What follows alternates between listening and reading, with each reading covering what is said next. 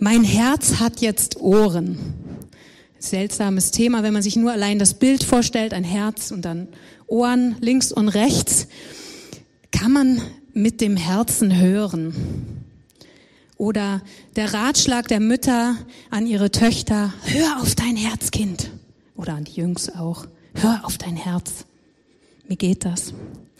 Ich fand es ganz spannend. Mir war nicht klar, dass dieser Ratschlag oder mit dem Herzen hören tatsächlich in der Bibel zu finden ist. Und zwar in 1. Könige Vers 3. Der König Salomo äh, hat einen Traum als junger Mann und dort erscheint ihm Gott und Gott sagt zu ihm, bitte, was ich dir geben soll. Das hätte ich auch gern mal. so ein Traum. Und Salomo antwortet, verleih deinem Knecht ein hörendes Herz damit er dein Volk zu regieren und das Gute vom Bösen zu unterscheiden weiß. Also er sagt nicht, äh, gib mir Reichtum und viele Länder und eine schöne Frau, sondern er sagt, gib mir ein hörendes Herz, weil er genau weiß, mit dem kann er sein Volk regieren. Und Gott antwortet auch das und gibt ihm das. Und wir wissen, dass Salomo einer der weisesten Männer damals war und immer noch als einer der weisesten Männer gilt heutzutage ein hörendes Herz. Darum soll es heute gehen. Prophetie von Gott hören. Wie geht das? Wie mache ich das?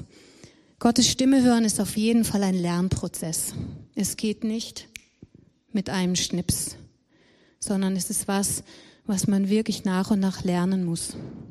Wie komme ich darauf? Ähm, es gibt auch dort eine sehr, sehr schöne Bibelstelle in 1 Samuel, Vers 3, die Geschichte von Samuel und Eli. Samuel ist äh, eigentlich das, der Dienstjunge von Eli.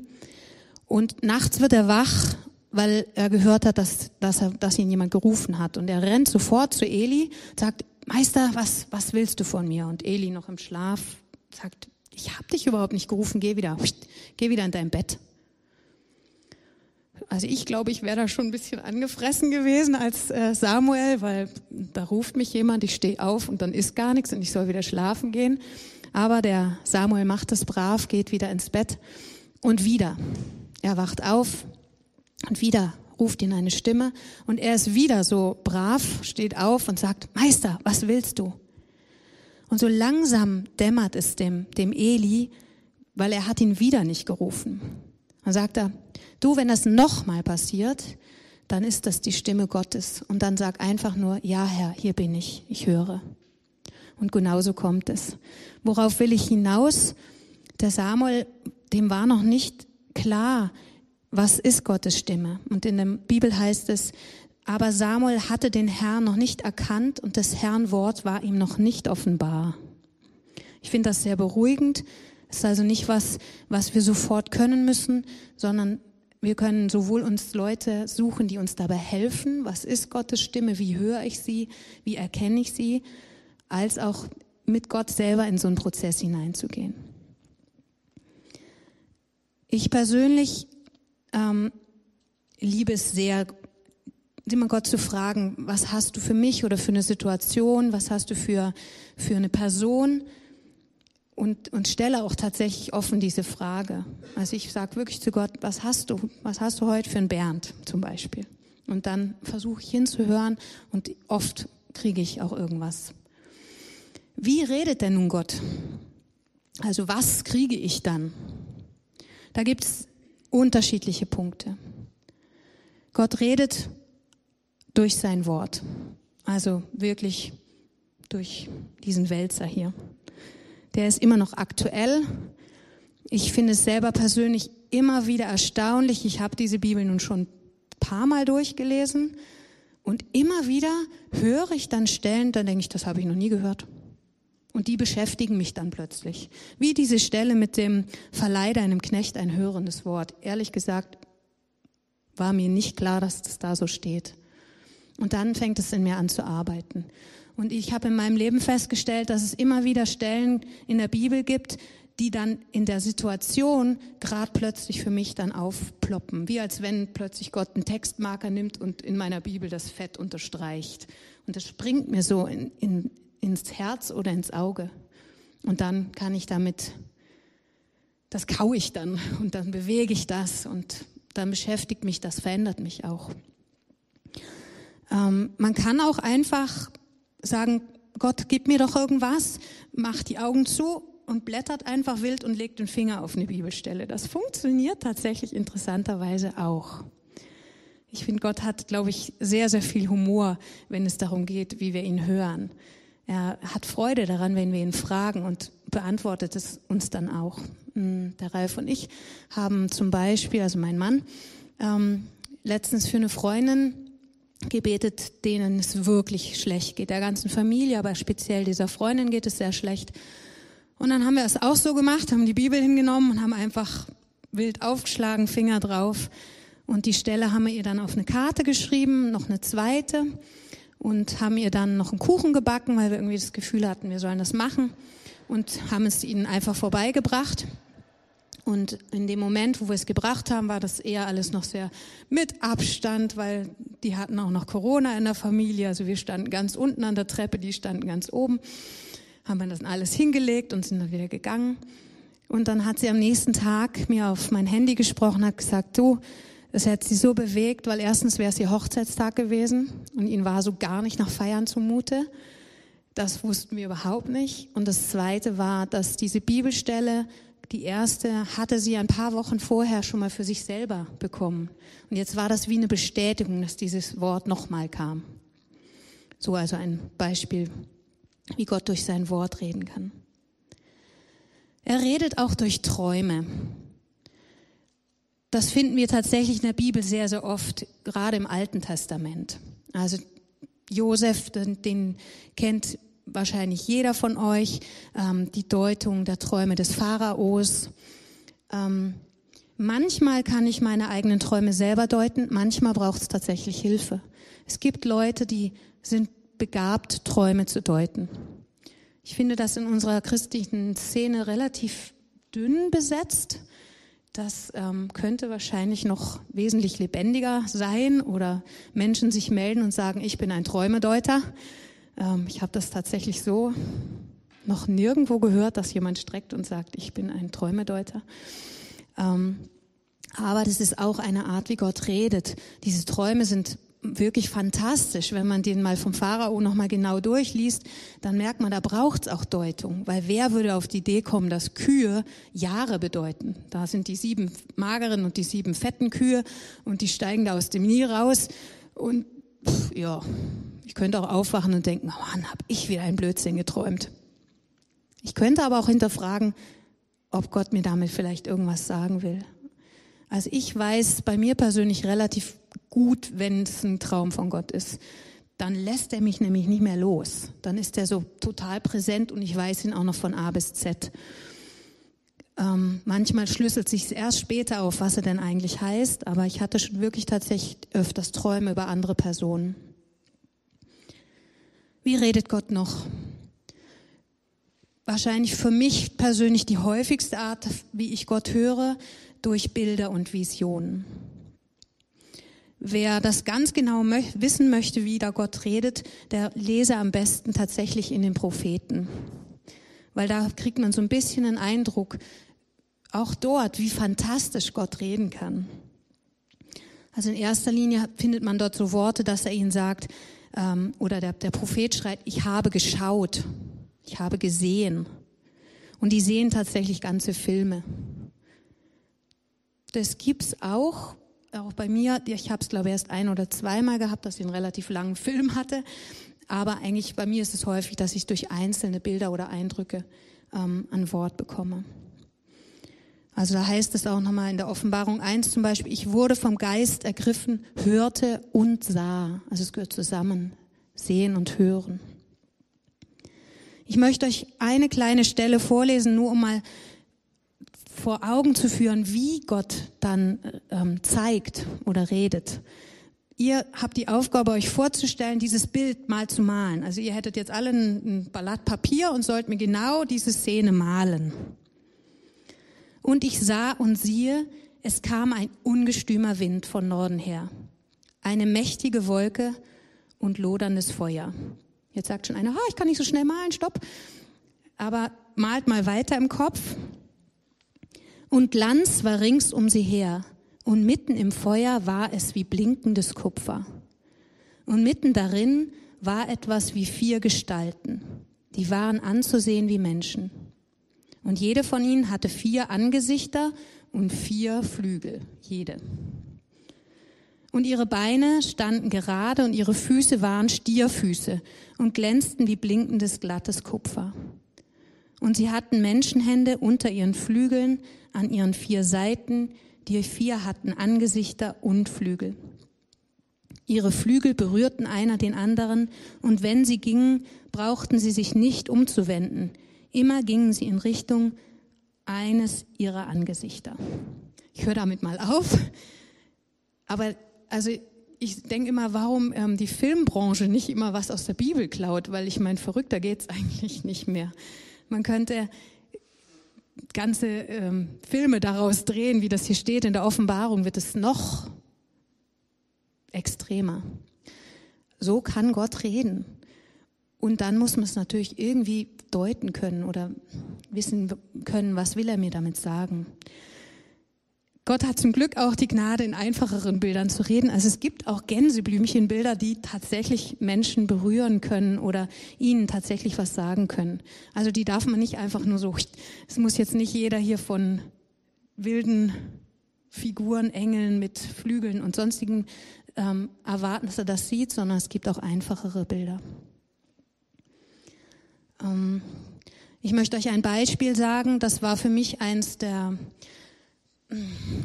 ja, es hat mich sehr beeindruckt, weil es so verrückt war. Aber es macht auch so Spaß. Also es ist unglaublich schön, wenn man merkt, das, was man von Gott bekommt, entspricht der Wahrheit. Das war hier im Saal. Es war ein Ehepaar. Wir hatten ähm, gebetet, Gebet angeboten für die Leute und sind so rumgelaufen. Und ich war nun bei diesem Ehepaar und hatte das Bild von einer Mühle, einer kaputten Mühle. Also die Mühle war vor allen Dingen innen drin. Ähm, der Betonboden war überall zerfressen von, von, von Mäusen. Es war alles ähm, marode.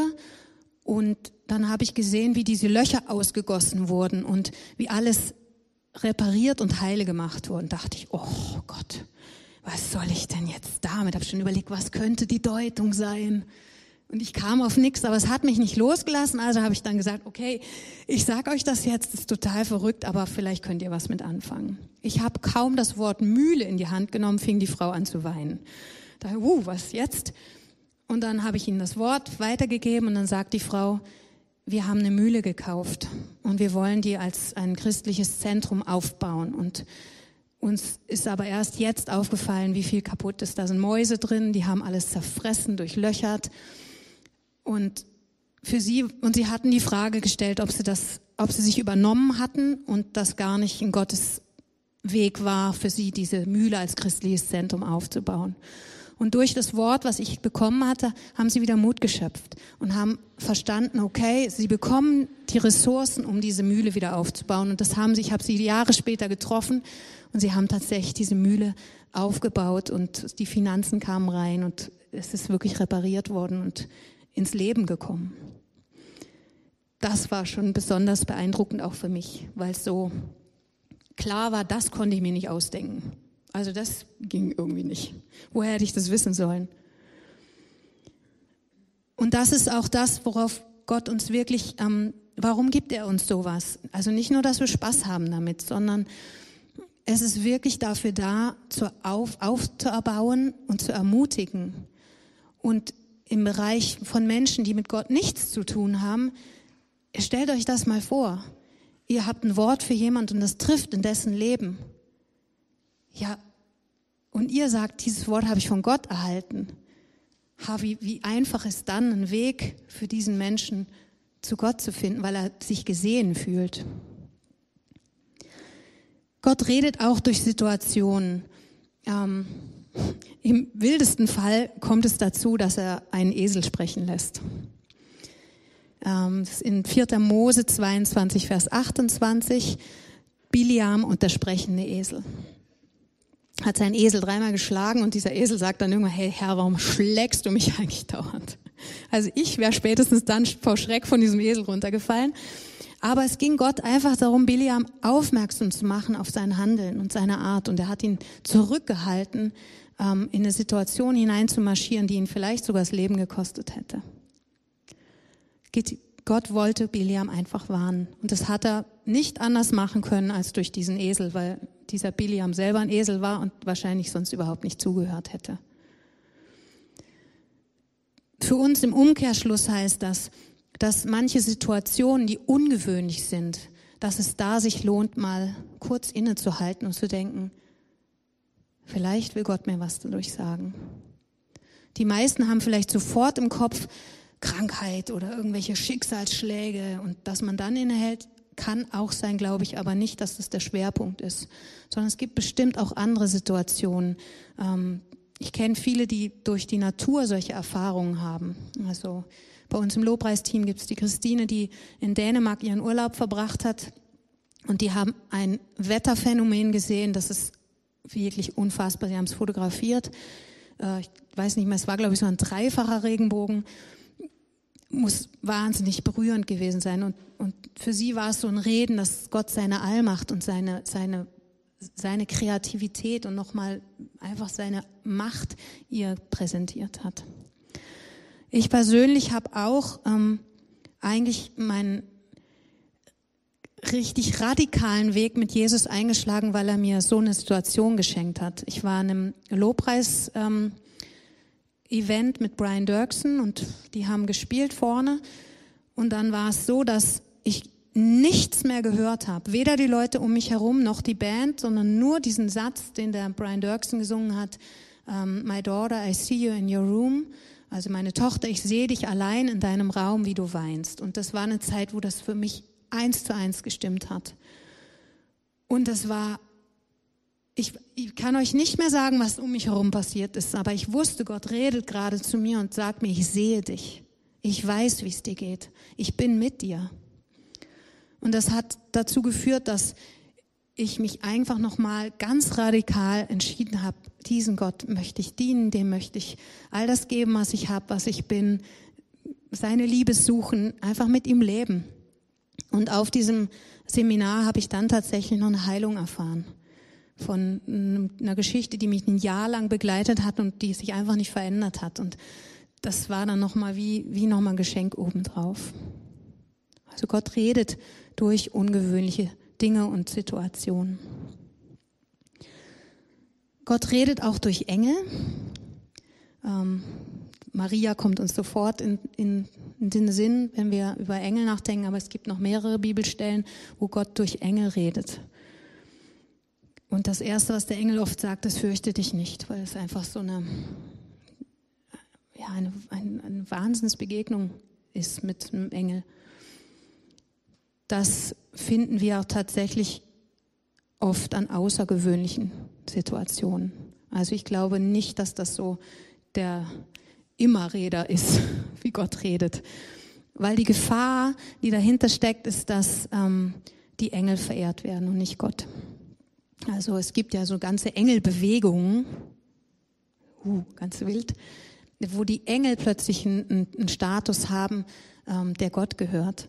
Und ich glaube, das ist mit einer der Gründe, warum Gott tatsächlich seine Engel nur an den ganz, ganz, ganz, ganz wichtigen Stellen in dieser Präsenz auf, auftauchen lässt. Ja, und dann redet Gott noch durch andere Menschen. Hier im Wort Gottes sind es die Propheten. Das geht aber auch viel einfacher, viel runtergebrochener. Das kann manchmal sein, man begegnet jemand und hat genau das richtige Wort zur richtigen Zeit am richtigen Ort. Was dazugehört, ist natürlich auch sagen zu wollen und zu können. Ähm, manchmal machen wir uns gar nicht so einen großen Kopf darum, ist es jetzt von Gott und erst im Nachhinein kommt es raus. Also wieder ein Beispiel. Äh, Freunde, eine Freundin von mir, die hat einen Kuchen gebacken, hatte irgendwie den, das Gefühl, ah, ich soll heute einen Kuchen backen, wusste aber eigentlich noch gar nicht so richtig wofür. Ein anderer Freund hatte sich auf einen Spaziergang gemacht mit seiner Tochter und beide hatten irgendwie so plötzlich das Gefühl, komm, wir gehen mal zu der vorbei und sagen mal Hallo, wie es denen so geht. Und dann sagt sie, ja, ich habe einen Kuchen gebacken, wollt ihr euch nicht hinsetzen? Und dann waren Vor allen Dingen der Freund war ganz begeistert, weil ähm, er hatte so Lust auf Kuchen und Kaffee. Und dann kam sie so ins Gespräch und die Freundin, die den Kuchen gebacken hatte, hatte eine, hat ein Haus umgebaut für ihre Schwester, die aus äh, der Mission wieder zurückkam und das war alles noch nicht fertig und vor allen Dingen die Treppe nicht. Und das hat sie so Gott hingelegt und gesagt, Gott, ich wünsche mir so sehr, dass diese Treppe noch schön wird. Naja, und in dem Gespräch, ähm, der kuchenessende Freund sagt, ich mach's dir. Und dann hatte er halt am nächsten Tag diese Treppe repariert. So kann's ganz einfach laufen, ohne großes Bimbamborium drumherum. Es ist ein Lebensstil und ich möchte euch alle ermutigen, euch darauf einzulassen, weil also ich persönlich liebe es total. Es macht einfach Freude zu sehen, wie sich bestimmte Dinge plötzlich auftun, wenn ich was empfangen habe und es weitergebe und dann plötzlich merke, es bewegt sich was. Bei mir ist es manchmal ganz spannend, ich vergesse das dann immer wieder. Und dann kommen irgendwann Leute und sagen, du, du hast doch das und das für mich gehabt. Und ich so, oh, ja, kann sein, weiß ich nicht mehr.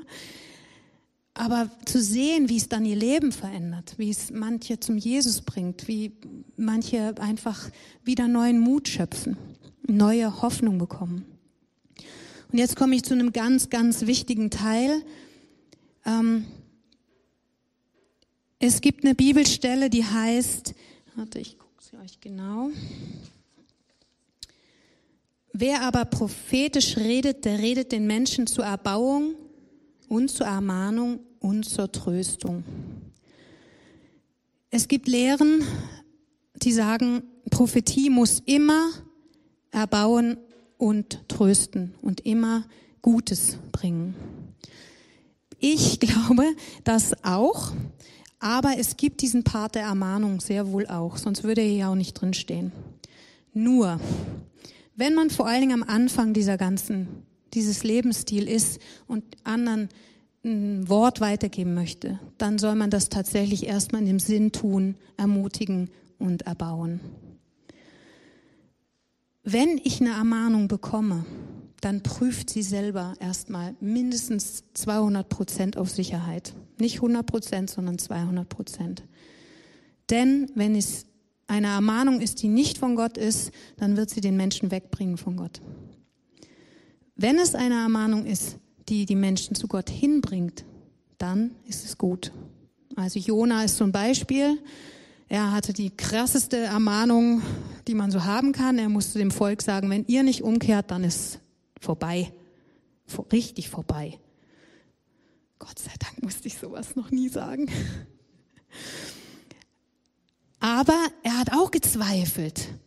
Und für ihn war die Gewissheit erst dann gegeben, als der Wal ihn geschluckt hat. Also Vielleicht müssen wir erst auf solche eine Situation warten, dass uns der Wahl verschluckt, bevor wir so eine Ermahnung weitergeben. Ich persönlich hatte auch mal eine Ermahnung, oder was heißt eine Ermahnung? Es war ein, ein Fingertipp auf eine Wunde in, in einer Ehe. Da habe ich auch fünfmal nachgefragt. Wirklich? Es war einfach, dass ich den Eindruck hatte, dass ähm, die Frau, für die ich gebetet habe, dass die in Unfrieden mit ihrem Mann lebte. Das war das Einzige, was ich hatte. Puh, dann habe ich es ganz vorsichtig so um die Ecke angefragt, kann es sein, dass da Unfrieden ist? Und dann war es tatsächlich so und dann hat sie ähm, um Vergebung gebetet und dann war es sehr spannend. Sie hat einen spastischen Arm und der hat sich gelöst. Einmal passiert in über 20 Jahren dieses Lebensstil, den ich da habe. Also bitte nochmal drei Ausrufezeichen. Sehr, sehr vorsichtig mit dem Punkt Ermahnung. Es kann nämlich auch in Missbrauch enden. Also meine Schwester persönlich hat so einen Missbrauch erlebt. Sie war in einer Familie, die wollten sicherlich Gutes, die haben aber gesagt, wenn du jetzt, jetzt, jetzt in diesem Moment nicht umkehrst, dann wirst du in die Hölle gehen. Sie hat sich umgedreht und hat Gott den Rücken gekehrt, weil sie davor Angst gekriegt hat. Also nur als großes Ausrufezeichen, vorsichtig damit. Und somit komme ich fast zum Schluss. Ähm, es gibt die schöne Bibelstelle in 1. Thessaloniker 5, Vers 10. Prüft aber alles und das Gute behaltet. Prüft aber alles und das Gute behaltet. Das ist auch für einen Propheten total schön. Das sage ich nämlich den Leuten dann auch immer wenn ich ein Wort habe und auch das Gefühl habe, boah, das weiß ich jetzt nicht so genau, was Gott damit sagen will, dann sage ich, du, ich habe einen Eindruck für dich, prüf es und wenn es nicht passt, dann verwirf's. Das nimmt unglaublich viel Druck aus Situationen heraus. Das macht es wesentlich einfacher. Sowohl für denjenigen, der das Wort bekommt, als auch für mich, weil ich mich dann aus der Verantwortung sozusagen rausnehmen kann. Ich würde noch kurz auf die Fallstricke eingehen. Ein Fallstrick für persönliches Hören, wenn ich von Gott für mich hören möchte, sind meine eigenen Wünsche. Je unreifer ich da drin bin, desto äh, schöner kann ich mir manche Sachen zusammenreimen, die Gott zu sprechen kann. Also ich kann nur aus meiner Vergangenheit erzählen. Ich war lange, lange Single und ihr glaubt nicht, wie oft ich gehört habe, dass Gott sagt der oder der oder der. Zum Glück ist es der geworden und da war es dann auch ganz eindeutig. Aber Gott hat mich da nie im Stich gelassen. Er hat mich dann auch immer wieder nett wachgeruckelt und gesagt, Mädle, das war äh, nicht mein Reden, das war dein Wunsch. Wissen gehört auch dazu. Ähm, wenn ich Dinge über Menschen weiß und in einer Situation bete, dann schaltet sich mein Kopf natürlich gerne mit ein und ich ähm, baue das mit, mit ein. Und das allerletzte, ich sage nie, Gott hat mir aber gesagt das weil das ist so unrüttelbar. Also ich habe zum Beispiel mal ein Gespräch gehabt mit einer jungen Frau und hab, hatte irgendwie das Gefühl, dass da was nicht so ganz sauber läuft. Habe sie schon nicht mit, mit einer Prophetie ermahnt, sondern einfach in dem Gespräch gesagt, du, das... Und dann kam sie irgendwann und sagt, Gott hat mir aber gesagt, ich bin genauso okay, wie ich bin. Was soll ich da noch sagen? Das ist so, ähm, wo ich bitte auch einfach vorsichtig zu sein. Also ich sage gerne, ich habe den Eindruck, dass oder ich habe etwas gesehen, das. Dann nimmt das meine Person direkt mit hinein und nimmt die, diese Größe und Allmacht ein bisschen hinaus. Ich würde noch kurz beten. Vater, ich danke dir für dein Reden in meinem Leben. Und ich möchte dich jetzt bitten, dass du uns das so schenkst, dass wir wirklich als deine Schafe deine Stimme hören. Dass wir damit einen Lebensstil haben, dass wir nach deiner Liebe streben, aber auch nach diesem prophetischen Wort. Und dass wir damit zum Dienst bestellt sind für diese Welt, die dein Wort so dringend braucht. Ich segne jetzt jeden hier im Raum und auch an den, an den Monitoren, an den Fernsehern, an den Handys. Schenk du, dass wir immer besser hören, was du für Menschen, für Situationen, für Orte hast dass sich dein Reich wirklich ausbreitet und dein Licht einfach scheint in dieser Dunkelheit. Amen.